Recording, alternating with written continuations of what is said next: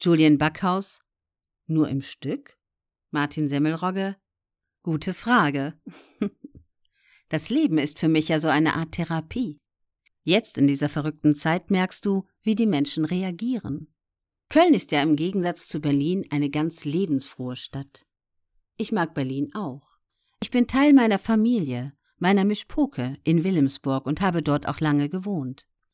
Ich habe am Prenzlauer Berg gebaut. Wenn ich irgendwo bin, dann bin ich intensiv da. Das Schöne an dem Beruf, du bist in einer fremden Welt, wie hier in Köln. Wenn man hier zwei Monate so intensiv ist, lernt man Köln ganz anders kennen. Wenn du ein Theaterstück spielst, sind zwei Sachen wichtig. Dass das Stück und die Partner gut sind und dass du dann Erfolg hast. Das ist jeden Tag eine neue Herausforderung. Du spielst das gleiche Stück zum 61. Mal. Und das ist eigentlich nicht so toll. Das ist beim Film schöner. Da musst du die Scheiße nur einmal spielen. Um das beim Theater gut rüberzubringen und spannend zu machen, muss man immer wieder so wahrhaftig spielen, dass man am Partner Reaktionen hervorruft, dass man ihn zum Weinen bringt, ihn wirklich rührt.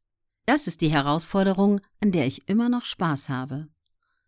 Das ist dann schon fast wie Sex. Der Tag läuft darauf hinaus, dass du abends spielst und du musst versuchen, immer eine gute Stimmung mit hineinzubringen. Dass du im Gleichgewicht bist und auch völlig leer. Ich komme rein, dann begrüßen wir uns. Dann höre ich die Musik, so einen indischen Punjabi-Tanz und fange an zu tanzen. Und dann läuft das Stück, dann bin ich auf Sendung. Marco Pustischek und ich waren so gut eingespielt, dass wir auch mal was Neues einfließen lassen konnten, ohne das groß vorher abzusprechen, und es trotzdem lief.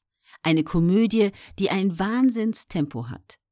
Da musst du aber auch manchmal die Pause, die Reaktion abwarten. Wir tauschten auch die Rollen in diesem Stück.